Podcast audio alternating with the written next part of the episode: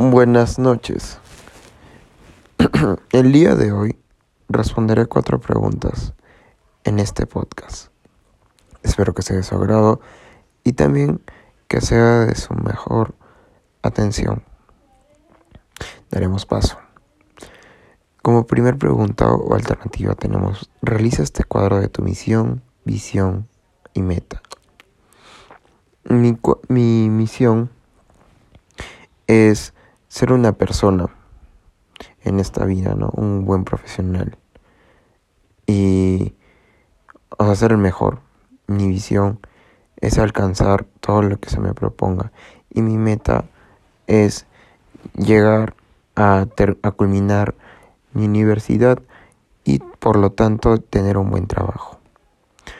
Me considero una persona proactiva debido a que yo estoy preveyendo cada cosa de mi vida, es decir, um, listo mi maleta un día antes para no olvidarme las cosas o simplemente al mínimo más detalle eh, realizo mis actividades con anticipación para así ver en qué es lo que me falta o qué errores tengo.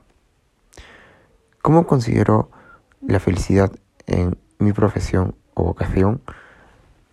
Yo creo que la felicidad en una profesión o la vocación se expresa más que en lo que a uno le gusta, ¿no? O sea, lo que a ti más te gusta hacer, es decir, si a ti te gusta las matemáticas y eres ingeniero bien, ¿no? Chévere, porque así tú no vas a estar aburrido, ¿no? Con lo que hagas, ni nunca tu carrera te va, te a parecer algo feo. Pero en cambio, si eres una persona que le gusta el arte y está estudiando medicina, pues obviamente tu carrera se va a volver muy, muy, muy pesada, no vas a hacer bien las cosas, o simplemente vas a tener mal desempeño. A que cuando a ti te gusta hacer algo y lo estás haciendo y también sientes como que te pagan por hacer eso, pues obviamente tu felicidad te va a incrementar, ¿no? Y vas a hacer mejor tu trabajo.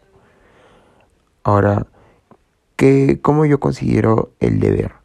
El deber yo lo considero que está em, por detrás de el querer. Es decir, si quieres algo, primero tienes que hacer algo, ¿no?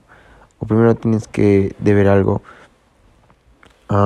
además de que el deber es obligatorio.